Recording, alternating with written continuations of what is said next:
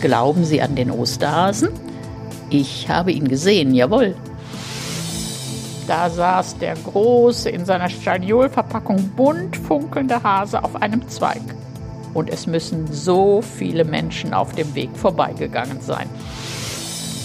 Ostern war hier in Bonn. Aus meiner Sicht immer schönes Wetter. Das meine ich jedenfalls. Medienwerkstatt Bonn. Podcast. Hallo allerseits. Jetzt kommt der Podcast zu meiner Aprilkolumne. Ich bin Erika Altenburg. Erikas Welt. Bonn, früher und heute.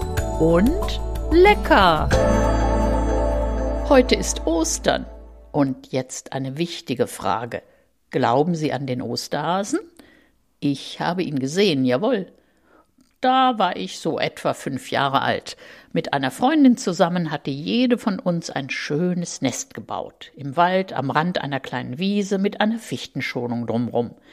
Die Mutter der Freundin hatte sich unsere Nester aus trockenem Gras und Ästchen angesehen und sie ging am nächsten Tag wieder mit uns hin.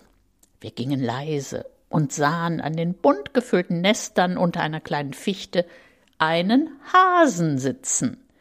Die Mutter klatschte in die Hände, der Hase lief weg. Und in einem Nest war nur noch ein halbes Plätzchen. Da war der Osterhase offensichtlich nicht fertig geworden. Aber wir hatten ihn gesehen, und lange Zeit konnte uns niemand davon abbringen, dass er existiert. Die Sache mit dem Osterhasen soll übrigens eine Erfindung der evangelischen Seite gewesen sein. Der Grund? In der Fastenzeit war es den Katholiken verboten, Eier zu essen. Also sammelten sich im Frühling, wenn die Hühner wieder fleißig gelegt haben, viele Eier an. Daher also der große Eierschmaus zu Ostern. Und die Eier, die aufgehoben wurden, wurden gekocht und gefärbt, damit man sie unterscheiden konnte. Der Hase wurde dann angeblich hinzuerfunden, um von dem Fastenzusammenhang abzulenken. Apropos abgelenkt sein.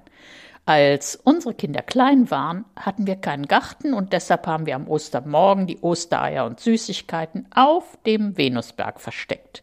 Hat immer prima geklappt. Nur einmal stellte sich beim Besichtchen des gefundenen Zuhause heraus, dass ein großer, bunt eingepackter Schokohase fehlte. Also wieder raus auf den Venusberg zu dem nämlichen Spazierweg. Da saß der große, in seiner Staniolverpackung bunt funkelnde Hase auf einem Zweig. Und es müssen so viele Menschen auf dem Weg vorbeigegangen sein. Entweder hat ihn keiner gesehen, oder man hat darauf vertraut, dass er schon wiedergefunden wird. Ostern war hier in Bonn. Aus meiner Sicht immer schönes Wetter. Das meine ich jedenfalls. Und bei Ostern fällt mir auch gleich Goethe ein. Vom Eise befreit sind Strom und Bäche. So fängt er an. Unser Osterspaziergang führt seit Jahren, sozusagen traditionsgemäß, in den Botanischen Garten hinter dem Poppelsdorfer Schloss. Da gibt es auch Wasser zu besichtigen, den Poppelsdorfer Weiher. Und man kann sogar Schlittschuh laufen auf diesem Weiher, wenn er denn richtig zugefroren ist. Wenn. Aber in diesem Jahr war es nicht so. Aber wie auch immer, Ostern ist ein Frühlingsfest, sozusagen das Frühjahrshighlight. Unsere Familientradition besteht seit einigen Jahren darin, mit einem netten Kreis von Leuten ein Osterfrühstück bzw. einen Osterbrunch zu veranstalten. Da gibt es dann auch das Eiertitschen. Jede Person nimmt ein Ei und klopft es auf ein gegnerisches. Gewonnen hat, wer die meisten Fremdeier getitscht hat, also die Schale beschädigt. Dabei fällt mir ein, mein Sohn hatte einmal ein wundervoll glänzend blaues Porzellanei in den Korb geschmuggelt, der Filou, und in dem Jahr war er natürlich unschlagbar. Übrigens soll das Eiertitschen ein Stück rheinisches Brauchtum sein. Und nach dem Osterfrühstück, diesmal im kleinen Familienkreis, kommt dann der Spaziergang. Ja, ich weiß, dauernd der botanische Garten.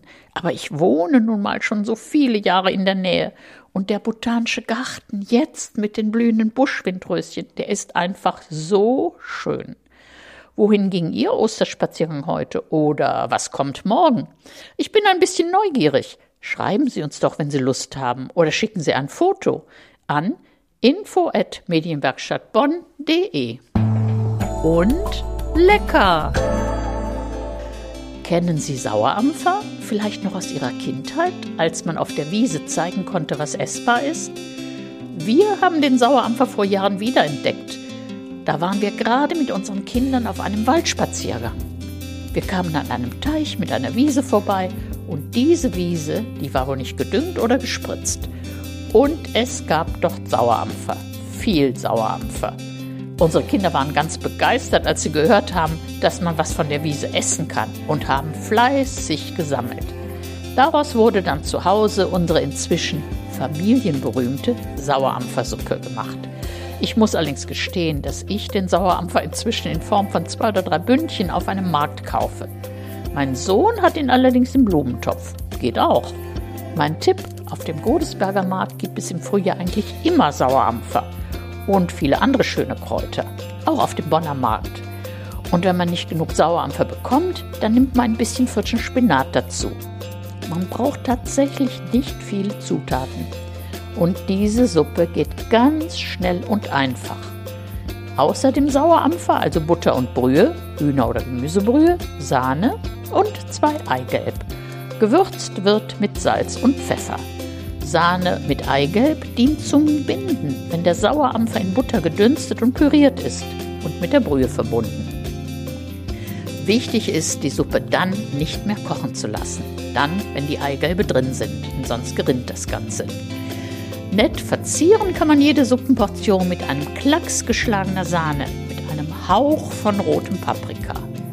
Sieht sehr ansprechend aus und das Auge isst ja mit. Also eine schöne, leichte Frühlingssuppe. Bestens geeignet auch für ein Nach-Ostern-Frühlingsmenü. Die genaue Anleitung für die Sauerampfersuppe findet sich, wie immer, auch auf unserer Homepage unter medienwerkstattbonn.de. Erikas Welt. Bonn, früher und heute. Und lecker! Ich bin Erika Altenburg und wünsche Ihnen noch einen genussvollen, wunderschönen Frühling mit viel Spaß. Medienwerkstatt Bonn. Mehr Beiträge auf medienwerkstattbonn.de.